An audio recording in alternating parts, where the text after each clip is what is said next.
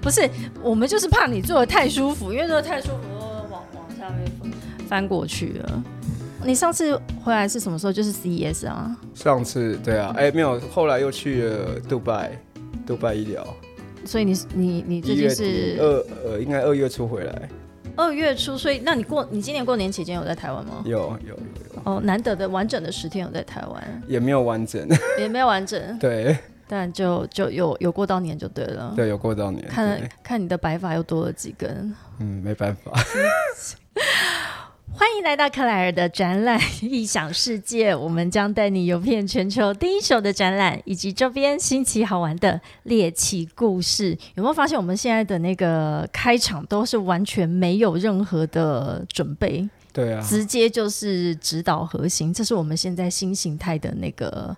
开场方式，OK，直接 live 就对，直接直接 live。我们今天非常高兴，又邀请到的是我们的好朋友小石。嗨，大家好，小石今天来到我们二零二三的这个全新的系列是颠覆人生对谈，聊聊那一场翻转你我的人生的，就是礼拜六害的，哎，礼拜六补班，害大家的脑子，我觉得我今天脑子都跟浆糊一样。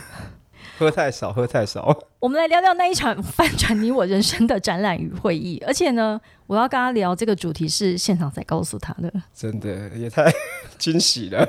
没有惊喜啊，因为我以前跟他录录音的那个经验，就是我怕我跟他讲说我要录什么，然后他就回去给我思索个三天三夜，然后带好几张纸来，我就决定现场再告诉他就好了。所以，小石，我们今天要聊的是你怎么进入展览业。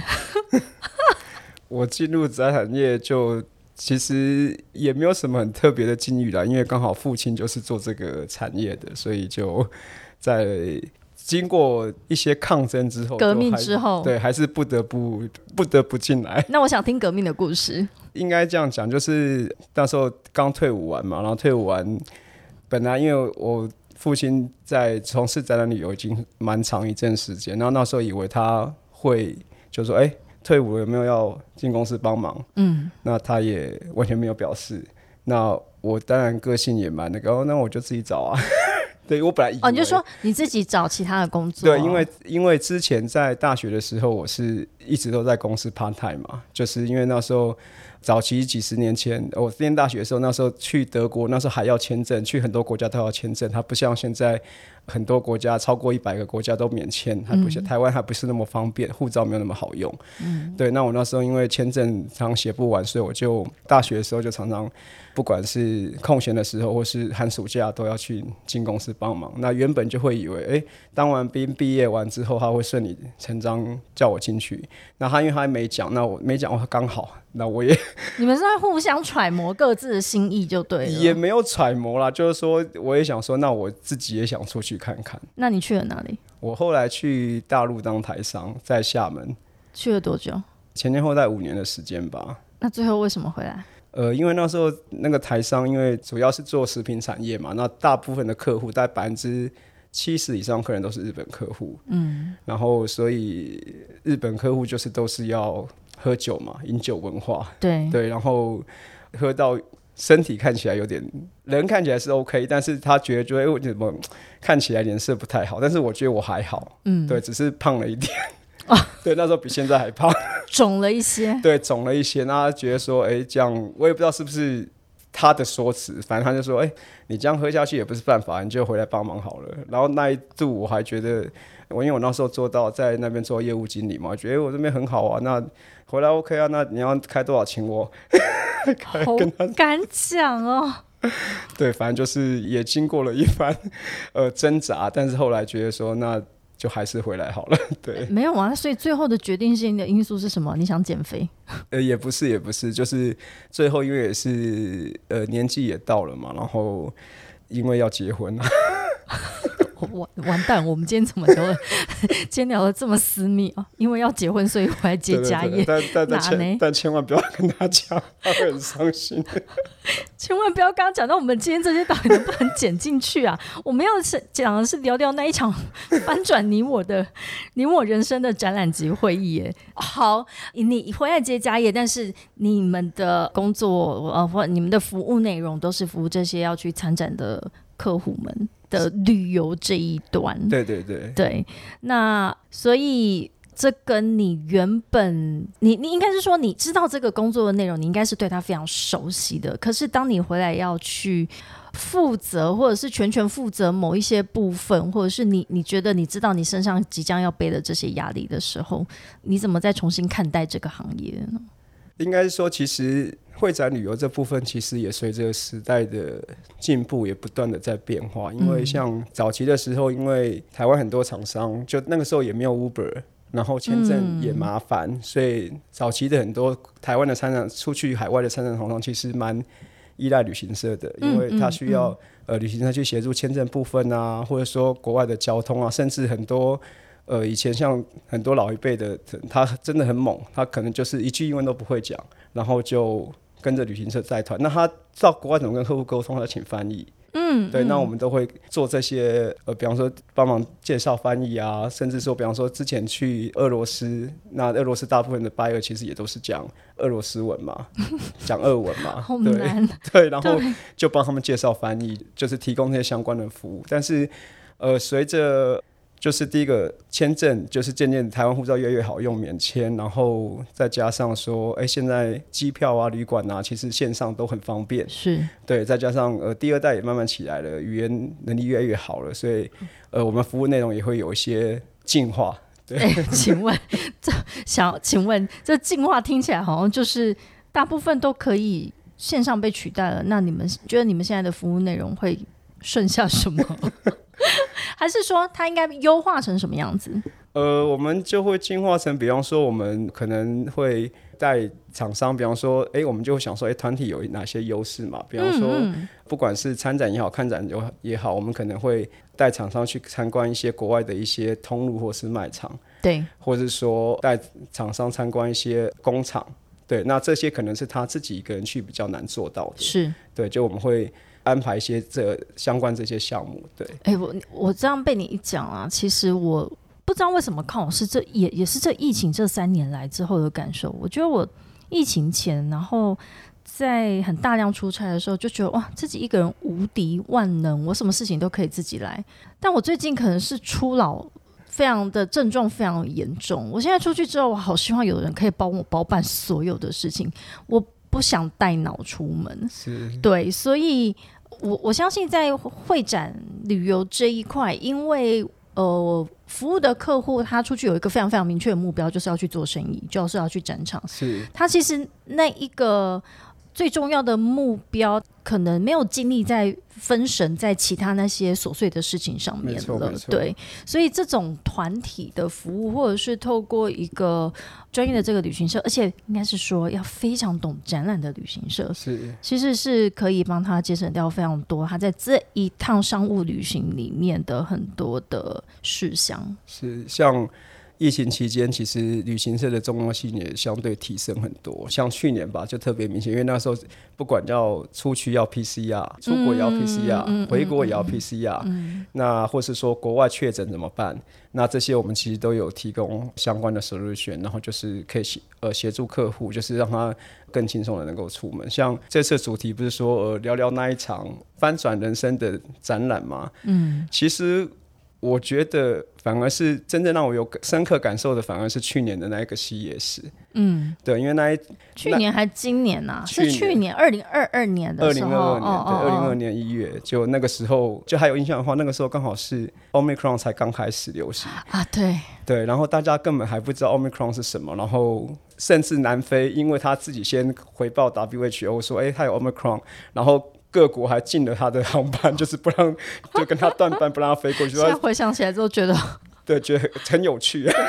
对，然后他说他超火的，但是那时候因为像 CES 是美国的消费性电子展嘛，也是全球最大的。嗯，那很多厂商，台湾厂商因为也停了两年了嘛，就是也迫不及待，应该是停一年呐，因为它是二零二二零二一的时候是线上，对，二零二一线上，所以二零二二二是。线上跟实体同时有办，对。然后那一次刚好有一些厂商有过去，那我自己也呃也有飞过去看，然后觉得哇，那就是跟大家在，因为那个时候还是风声鹤唳的时候，然后觉得说哇，整个眼界都开了。怎么说？眼界都开了？真的就好像那个乡巴佬出去，明明是一个非常熟悉的展，可是对，它翻转了你对展览的想象。没错没错。而且那时候回来之后，我也把一些的想法跟经验，然后也分享给呃，不管是展览同业啊，或是说这个我们的厂商、出国厂商，甚至工协会，也也也想赶快分享。对。那为什么会有这种感觉呢？因为那个时候出去的时候，因为其实台湾在疫情的时候，其实受疫情的影响相对比较少嘛。我记得那时候我们还在，我们哪一场不是也去一个 Live podcast 吗？对，也去录医医疗啊、疗展，对自行车、能源都有。对对对对对。那展览都还是照办，可是国内展虽然有办，但是很遗憾的是，一些国际买主几乎都不来，没有办法进来。对，因为那时候台湾还是要隔离七天嘛。对对，不那哦，那个时候呃出去的时候，因为那时候其实一些国际展其实相对是没有国际的买主的，像就然后都是国内人来看，那显得就比较冷清。然后原本去 CES 的时候也预期可能很怕效果不会太好，但是就出乎想象。嗯嗯嗯，对，哎、我也听到几个在讲说，疫情期间，其就算有办展览，它的来客数没有像以往这么多，但是像你之前我记得分享的，就是反而它的 target 很精准。没错没错，因为其实那个时候大概 CES 以往呃，如果四天的展期大概有 buyer 的话，大概可能有将近二十万人次。嗯但是上一届可能呃锐减到可能只有四成，嗯就是大概可能八万左右，七八万左右。嗯，那其实，在展场就很明显可以看得出来，那个人潮就差很多。是然后我就很担心，我就问厂商说：“哎、感觉今年效果人潮差很多，那你们效果好吗？”嗯，然后厂商说：“好极了，好极了，好极了。”他说：“这个想法都还还在正常参展的时候，他都还不会有这种没说法，错没错，就是在疫情的参展都几乎很难听到说好极了这个。”老天我笑歪。真的，然后我就很讶异，说：“哎、感觉人潮差那么多，什么你们还会觉得呃就是很好？”他说：“没有来的客户其实都是有需求来的，然后几乎来的很多都是 decision maker，就是以前可能是也许是采购，可是他是没有决定权的，可是现在来的可能都是经理或是主管级以上，甚至是有些呃公司是老板来的。”对，我我这样讲好了，会冒着生命危险来的，都是真的要来做决定性、关键决定性的这个决策的人啦。没，错，没错。然后后来，后来那个客人自己他也有分享说，那这个其实也很正常啊，因为你看我们是出去参展的，是希望去赚钱的，即便是我们都还有很多厂商因为担心疫情，然后不肯出来，嗯，那何况是他是来采购，他是来花钱的，对，所以他如果没有实际需求，那他来干嘛？是。对，所以其实他来就是非常有目的性，而且再加上台湾那个时候其实是有蛮多优势的，因为台湾以前又是就说可能它的价格会相对比较没有这么亲民，虽然比可能欧洲、美国便宜，但是可能有一些东南亚甚至大陆的产品可能呃价格更有竞争力。嗯，但是因为疫情那两年，因为刚好有的不是封城啊，就是工厂就是整个关厂，因为疫情的关系，然后供应链就断裂。对，那甚至我那时候在美国也看到那个 C 呃，就是呃 CVS，嗯，整排货架空的，真的不夸张，我还拍起来，嗯，整排货架都空的。那那个时候很多进口商也好，或是供应商也好，就说，哎、对啊，那便宜没有用啊，是。我便宜没有货啊，根本没货，根本没得卖。对，所以那个时候其实也是一个供应链整就供应链重整的过程。的确，的确，所以就是有时候危机就是转机啊，没错哦而且我觉得反而也因为疫情之后，大家我自己个人，然后当然现在也是回归比较平稳了。你再去看展览这件事情，它其实它的重要性，我觉得反而更被提升了、欸。没错，没错，因为其实经过这两年多、将近三年的疫情，其实可以这个我们其实因为都在业界嘛，嗯其实我们在观察，其实就是实体展停了之后，有一度就是线上展起来，然后办了很多线上展。那我们是做旅游这一块，如果也很关心这个这个 issue，因为如果线上展真的会取代实体展的话。那我们是不是也该转行了？因为就没有人出去了。那时候超害怕的。对，超害怕的。但是后来经过这几年，就发现其实很明显，是实体展重要性还是很大。那当然线上有线上的效果，比方说如果是线上会议，Excuse me，哪里？呃，会议会议 会议，对比方说一些展览前的行前说明会，可能有些哎、些，我以前这样讲都好像有点害怕。我我觉得我现在都很想问说，请问效益在哪里？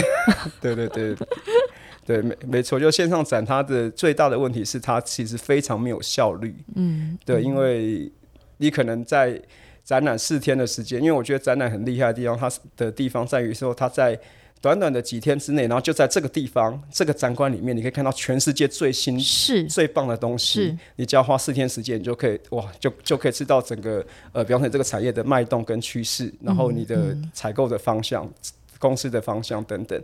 那但是这个是线上很难很难达到的。哎、而且我听到另外一个说法，而且这是呃，我印象中这个是好像是奥马，反正就是德国的这个展览协会，或者是是德国的一个跟展览相关，还是乌比那边讲的。他说，反而展览这样子的一个 event 啊，它对于一个产业的宣传推广来说，它其实是相对一个更。永续的做法，因为它在在一个非常密集的时间地点，它很已经非常的线缩了，大家把一起把这件事情给处理完。它如果是被分散掉，没有展览这样子的一个平台的话，它其实更难去有效的去获取这一些资讯。没错，没错，因为这个这这个真的是我觉得它是呃线上展最难取代的，因为线上展虽然你也可以找很多展商，找很多 buyer，但是 buyer 要找到你要花多少时间？阿曼贡啊，我们还在谈什么线上展，那什么东西哈？什么好像过往云烟一样，对对，那所以我才会说哇，去年的 CES 真的是我觉得我进翻转人生。也不能说翻转人生，但是真的是就说是我最 impressive，而且而且那个时候不要说旅行社好了，像甚至很多主办单位、展览公司，甚至工协会根本也没有机会出去，嗯，所以那个时候就是就觉得哇，很很想赶赶快把这些 information 这个就是，分享出去。超超棒。那那时候听你的分享，那今年二零二三年你也是从 CES 回来了。对我是二零二三去了 CES 跟杜拜医疗。那今年的 CES 呢？我因为刚刚我们既然讲到去年 CES，那我们比较一下这两年，你觉得二零二三年它完全恢复到以前的盛况了吗？二零二三其实我觉得 CES 已经恢复到以前的盛况了，因为不管是现场的人潮，我甚至还有拍了一个短片，因为觉得哇，这个为什么没有传给我看？怕被你笑啊？因为你是专业的因为我们交情不好。好，啊，你说，没有没有没有没有，嗯，不管是来客数，然后因为呃 CES 其实拉斯维加斯刚好在疫情前二零二零年的时候，那个时候我呃吸管才刚要盖，就是啊，我没有 LVCC。去过西对，吸管才刚要要盖，然后就是疫情后，因为记不记得以前台湾馆有一阵子，都还在帐篷，对，很可怜，他在在帐篷区那个，凄风苦雨，，对，然后那个因为展场的面积太小了，哭。对，然后不够放展商，展展商还被放放放到帐篷区。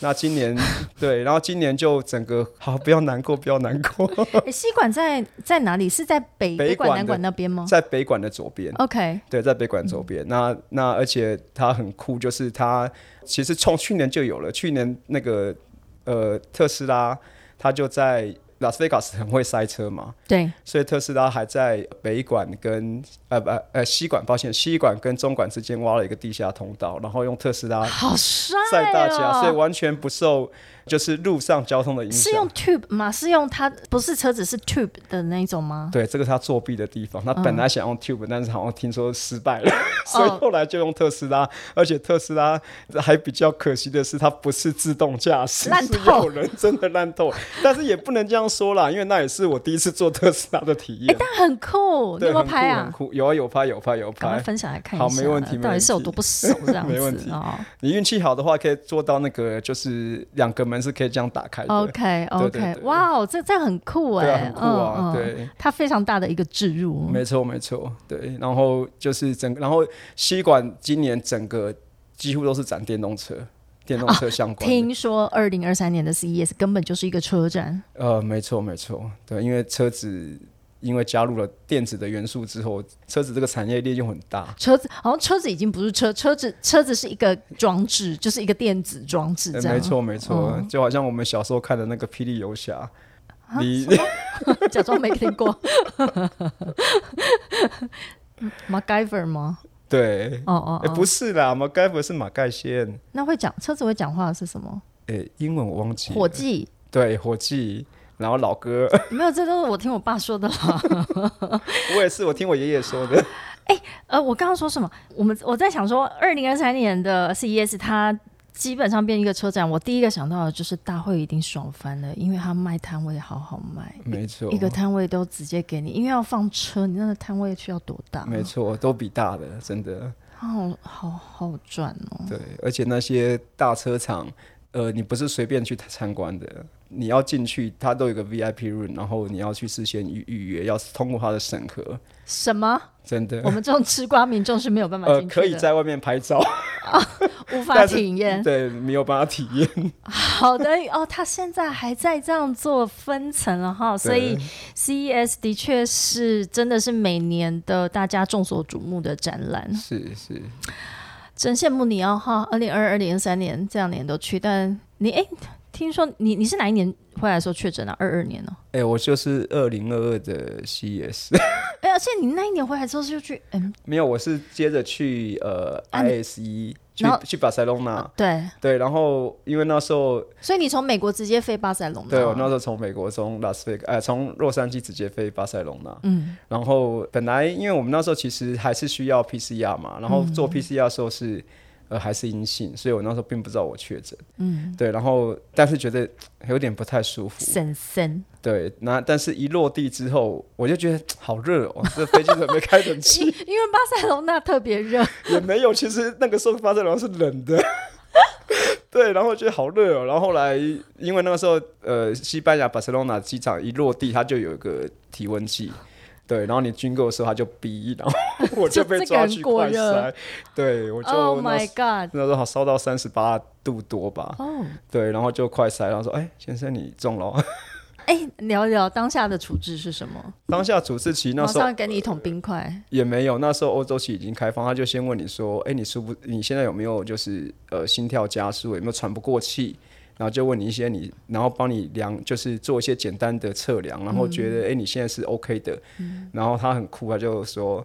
他就给你一张纸，说：“哎、这个是呃我们这边医院的电话，如果你觉得不舒服的话，那你就呃赶快去，就是哦，所以没有抓走隔离，没有没有没有，完全没有完全没有，对对，完全没有。然后他就他就给你那张纸，然后你就好好回去休息，然后记得呃前面好像一个礼拜吧，对，第一个礼拜就是七天内不要害我们哦，不要搭乘大还是有众交通。那种友善提醒对提醒，但他并没有强制，也没有用什么呃手机去定位也没有去帮你。对，但就说你不要出不要坐大众大众交通工具这样子。对嗯嗯嗯嗯很好啊。到巴塞罗那一下飞机就关起来，对，然后还有一个更惨的是，一下飞机那个展览就宣布那个 postpone 这样。那个时候还还延期对，还延？期。哎，我有我我好他本来是在二月，那个时候本来是在二月初，所以我一月 CS 去，然后因为那时候回来台湾还要十四加哦，有好七嘛。像有一点印象对，十四那时候还是很风声鹤唳 Omicron 的时代，所以刚开始十四加七，然后还有很多台商不是订不到旅馆，呃呃订不到啊，我防疫旅馆，想到了，对，然后从 Vegas 回不来，对回不来，不然就是说，因为你订不到欢迎旅馆，你也出不去，因为他需要看你那些东西。哦，那时候真的很对就会很麻烦。对，然后甚至有些厂商，呃，因为这样子，然后被迫参加线上展，然后、呃反正现场反应就说线上展说哦没人，烂透，对，就没人，然后不需要再帮人背书，就是烂透。然后就是因为 ISE 在二月初，然后想说，反正你回台湾也是要关三个礼拜，然后又出来，那还不如直接飞巴塞隆纳，所以才会这样排。对了，我想到了，这一场 ISE 是第一次从 Amsterdam 到巴塞隆没错，纳，没对不错，没错，也是命运多舛，对，也是命运多舛。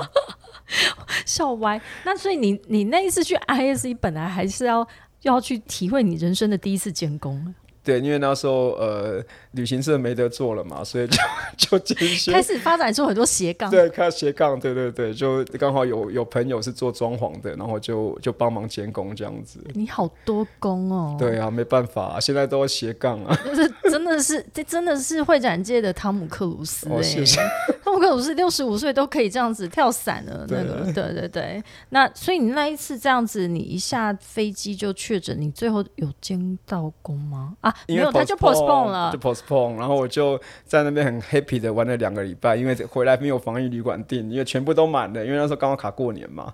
Excuse me，你在那边玩了什么？就每天看高地？哦，没有啊。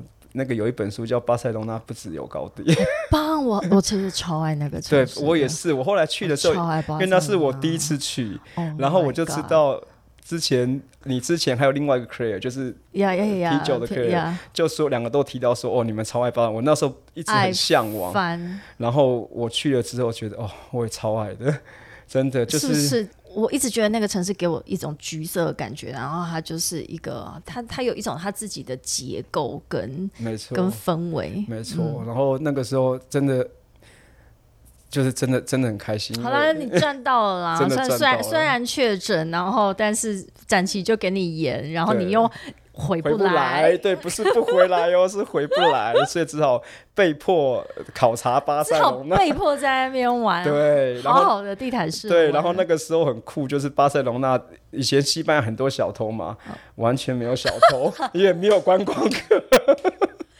哎，这个也是疫情的那种，对啊，因祸得福。然后你去那个圣家堂超好拍，因为完全没人。哎，好棒！对，因为圣家堂平常是满满满，没错。然后像今年就超满，不要说今年啊，去年五月的，呃，因为 I S E 后来延到五月，然后去年五月就超满，而且那个展超就是。呃，有一些厂商因为听到我回来有分享，他们本来犹豫说到底要不要去，因为有有报名嘛，但是不知道要不要取消。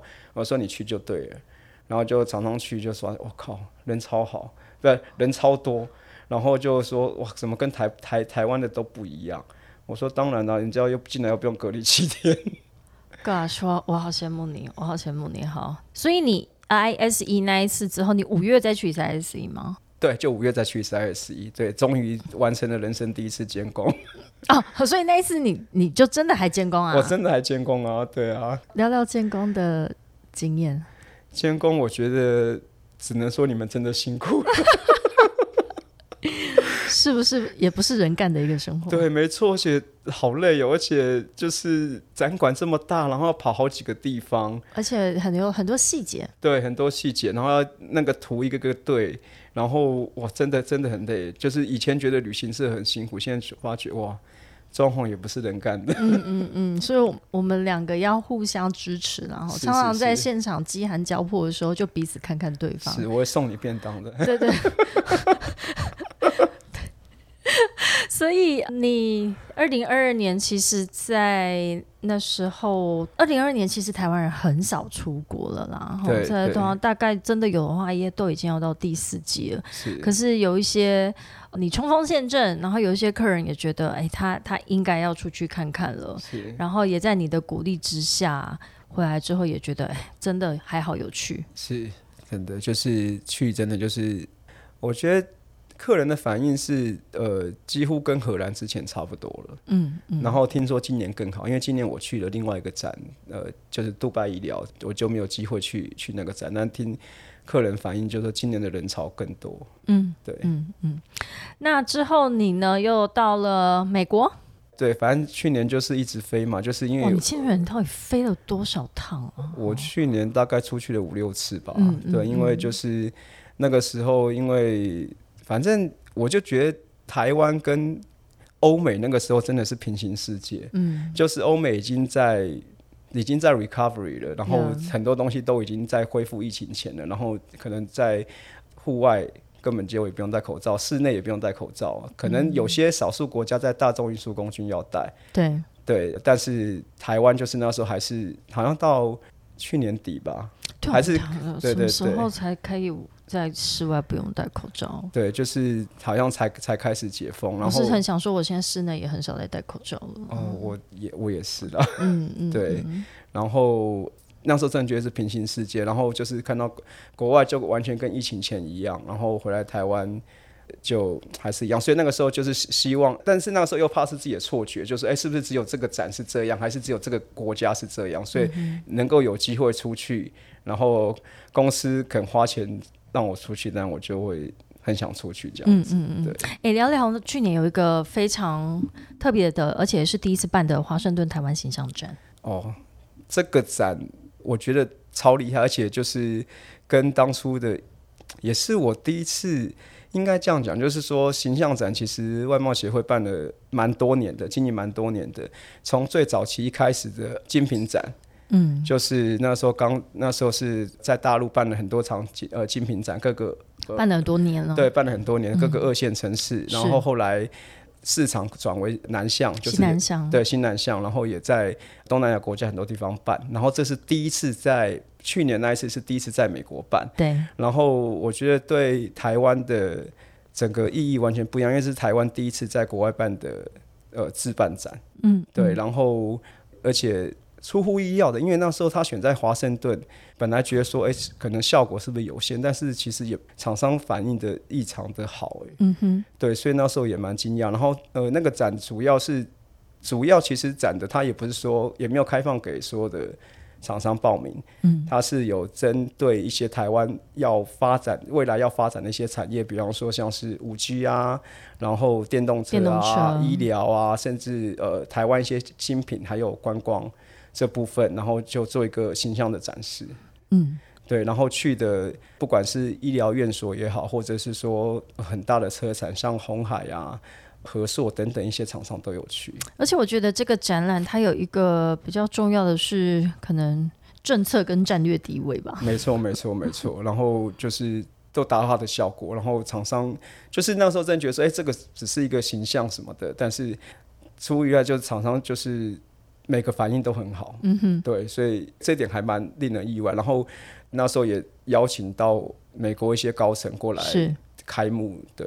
哎，那你这一场过去，你也是负责就是这些台湾的参展商，或者是过去的一些长官们的这些行程吗？呃，就是有有服务一些厂商的机票跟旅馆啊，对、对，嗯嗯嗯就协助他们，因为那个时候，呃，因为这几年，呃，这两年因为保险赔怕了嘛，所以在国外 是什么意思？就是诶、应该是说防疫险嘛，防台湾防疫险，啊 对，那个每一家保险公司都是以这个几亿起跳的，对对对，都是因为这个防疫险的关系，知道亏损都是几亿起跳的嘛，那那美国医疗费用又贵。好，在国外确千万不要出事，真的。对，我们不怕在国外确诊，但是在怕万一呃中重症的话，在国外那个医疗费用哇，那不得了倾。家荡产。，对，那所以保险相对就是比较重要。那我们就是会有协助客人这一块，嗯，对，就是帮他们呃直接跟海外的保险公司这个投保，然后让他们就是能够比较安心的出去参展，无后顾之忧。哎，我可不可以这样说？你觉得你是一个在整个展览过程当中，然后在这些参展商们，你会怎么定义自己？你是个保姆？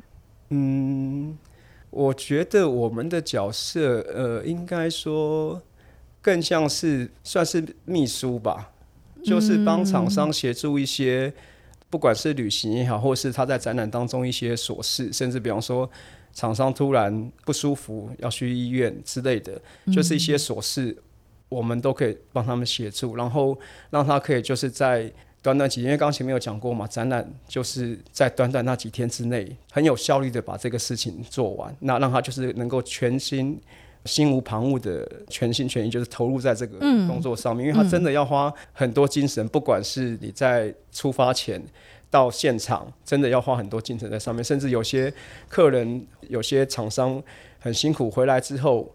呃，回到饭店之后，马上打开电脑，开始持续工作的、啊，持续工作，发这个业务邮件去 follow，因为早上可能拿了那么多张名片，那都要一个个去联络，所以真的很辛苦。那我们就是协助他处理一些在他这些工作之外的事情。哎、但听说现在、经过疫情的关系，旅行社其实你现在要重新招兵买马，或者是说旅行业现在的人力是不是也非常的紧缺？确实啊，因为经过这场疫情之后，因为其实呃这场疫情烧了将近两年多三年的时间，对，那当然。每家公司旅行业者其实或多或少都有 lay off 一些人啊，不然他可能撑不过来。对，那但是我们那个时候以为，诶，如果 lay off，可能我们在疫情后重新请他们回来，可能他们会愿意，但是事实上并不是这样，因为可能很多人觉得说哇风险太大，是对，因为对，然后他可能找到了更稳定的工作，嗯。或是说，而且毕竟现在旅行产业刚恢复，但是业务量还没有上来，所以嗯能够给的条件相对也比较，也没有，也可能比不上外面的一些产业，嗯。所以相对目前我们在招人方面的确是还是有些吃力的。那你会如果说对于会展的这个旅游要进入这个产业的话，你会觉得他需要有什么样子特质的人？我想第一个就是，我觉得最重要的是服务热忱啊，因为你有了服务热忱之外，然后再有一个有一个很热爱学习的心，我觉得这两个是最重要的。嗯，那当然就是第三个，当然就是要一些具备基本的外外语能力，然后细心。嗯，对，这些特质是会展旅游部分比较需要的，因为你可能开一张票。一个名字错，他就上不了飞机。呀然后，比方说很多国家的城市，它的英文的名字是一样的。嗯，对，那甚至比方说像华盛顿，它有三个不同的机场。对，但是你要定的，就是在这些过程当中，如果你没有 check 清清楚，可能一个就是只是几秒钟的失误，可是客人又因为你这几秒钟，可能花了好几个小时，甚至一两天时哎，间再，去转回来。对对，所以这些都是呃非常必要的。那你怎么看？现在真的国境也都，我我觉得是全球都开放了然后，那台湾的自己的自办展览，我想我们也很期待今年的展览有更多的外国的买主、是商务客也来到台湾了。是一，定的，一定的。对，那所以台湾的厂商应该现在也都会回归到以前到海外参展的模式了。是这个，我这边就是也是希望跟大家分享，就是因为就我目前观察，其实，在上半年的一些海外展览，其实厂商恢复的并不如以前，并不像呃疫情前呃这么多。可能看是产业不同，有的产业可能呃参展恢复到七八成，有的可能五六成，对，就是看产业不同。但是我这边如果说有听到的呃厂商朋友们，真的就是真的希望大家就是赶快回去，就是原来你有参加哪些展览，就是希望你能够继续参加，因为在疫情后，我发觉到一个现象是，其实刚刚前面有讲到，其实在这场疫情有点像是一个洗牌的过程，嗯，嗯对，那。我今年，比方说，我今年去了杜拜医疗，那个现场效果也非常好。嗯，那有些厂商没有过来，然后我就看到他的客人，然后就是他的客人，活生生的被对 带走了。对，因为我都在现场，然后我就我就觉得就是蛮可惜的。然后刚刚讲说，这个洗牌的过程，除了是供应商洗牌之外，然后呃买主洗牌之外，其实连展场本身都在洗牌。怎么说呢？因为有一些大展，像好，比方说以这个去年的呃橡塑胶展，在疫情前你说 K 秀啊，对 K 秀，嗯，在疫情前其实就是台湾去年参加厂商跟疫情前比是下滑的，是，可是那个时候大陆是出不去的哦，嗯嗯，大陆的厂商反而在疫情前是相较疫情前反而成长。哦，对，因为为什么？因为他们要进去卡位。啊。对，因为像这种大展，他们可能在这种世界级、国际级的大展，你如果就是没有很早之前进去的话，基本上你是排序 priority 不知道是排到什么时候我。觉得那个是他看到的是未来啊，没错，没错，嗯嗯但是他们就敢扎在未来上面。但是你如果像你这几年如果没有出去，那你呃现在如果还是这么保守的话，未来也不要说第一个，你有可能你的位置以前你是在产品馆或是比较好的位置，或者说你可以拿到面积是比较大的，嗯，好，但是呃因为这几年洗牌的过程。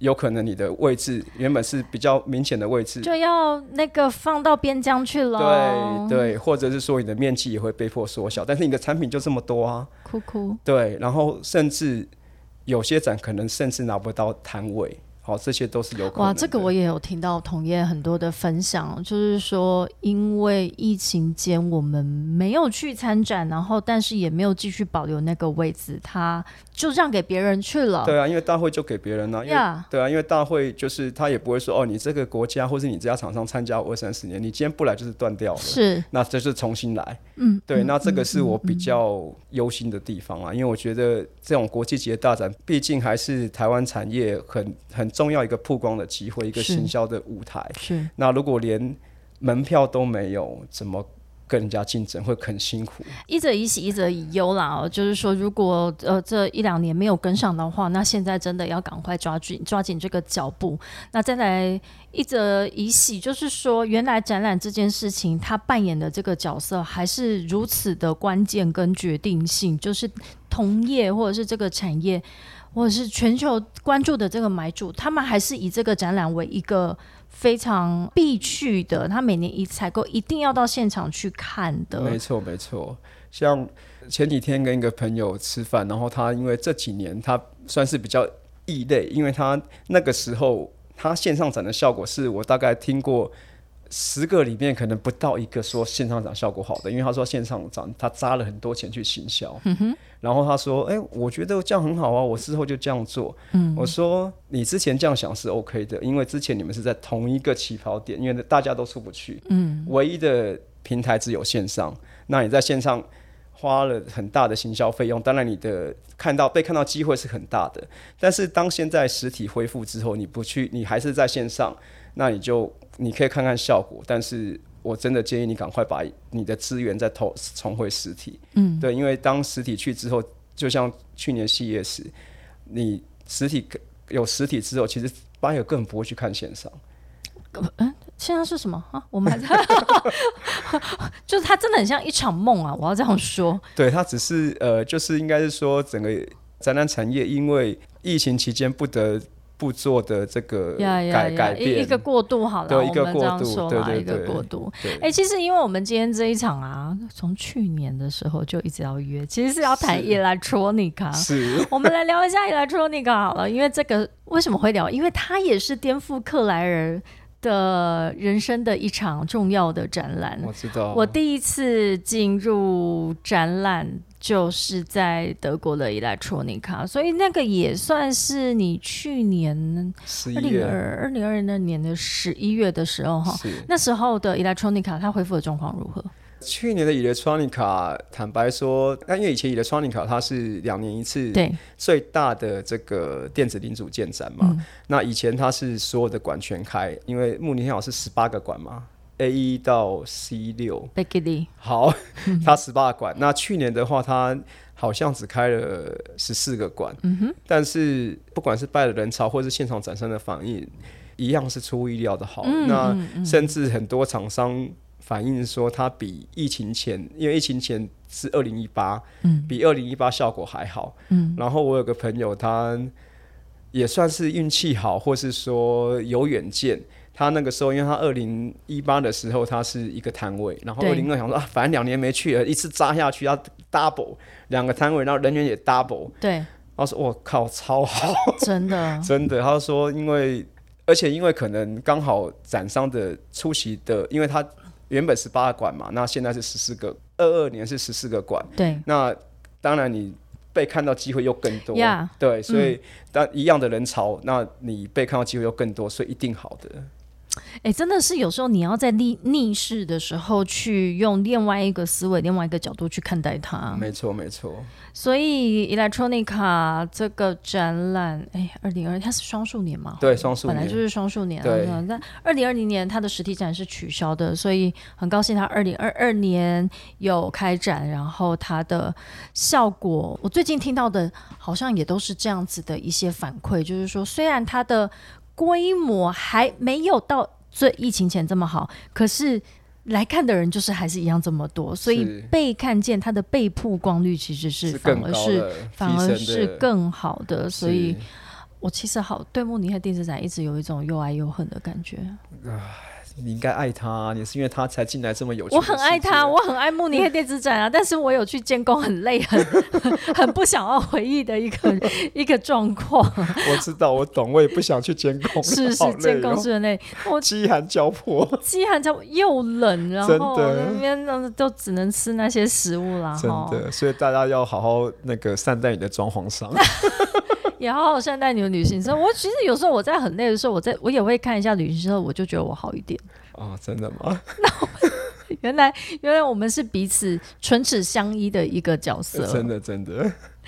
好，谢谢小石今天来分享，然后也为我们开启翻转人生对谈今年这个全新的系列哦。那这个系列呢，我们会邀请在会展界里面至少都要服务有，哎，你二十年吗？我可以秘密吗？不要，我想听三十年哦。我没有啦，我快要二十，还不到二十。鬼啦，那看起来就是已经超过三十年。没有，就是在会展界里面，我就是他们的这个从业时间很长，而且我觉得判断就是机器狼不会再离开会展业了。啊，对了，这个倒是真的，这个倒是真的哈。这个倒是对，所以在这个系列里面呢，我们会如果听众对于会展界很有兴趣，或者是说你想听听看他们在各个。会展它又有分很多的工种，很多的服务层面，你可以听听看他们的辛酸血泪，或者是好玩有成就感的地方，或许可以对于你未来的这个工作职来上面有一些帮助。诶，最后有没有什么话想要跟我们听众说？诶，你知道我们快要两百集了吗？我现在最后，哇塞，超强的！我最后现在录都要跟人家说我们快要两百集了。哇塞！对啊，我觉得我们现在想两百集要做一个什么事情？两百集就做你一百集想做那件事情呢？啊，这不行，那个不一样，但是两件事情要分开来说。好，我们一起来想想看两百集要做什么。但是，所以非常谢谢听众跟着我们从第零集一直到现在，也很感谢小石哥在这中间给我们非常非常多的支持。好，谢谢大家。你的结尾好弱哦！我们现在所有的听众在各大平台，Apple Podcast、Spotify、KK Bus、Google Podcast 以及 Sound On 订阅、分享、按五颗星，跟着我们一起继续下去哦！谢谢小石，我们下个礼拜见，拜拜！谢谢大家，拜拜。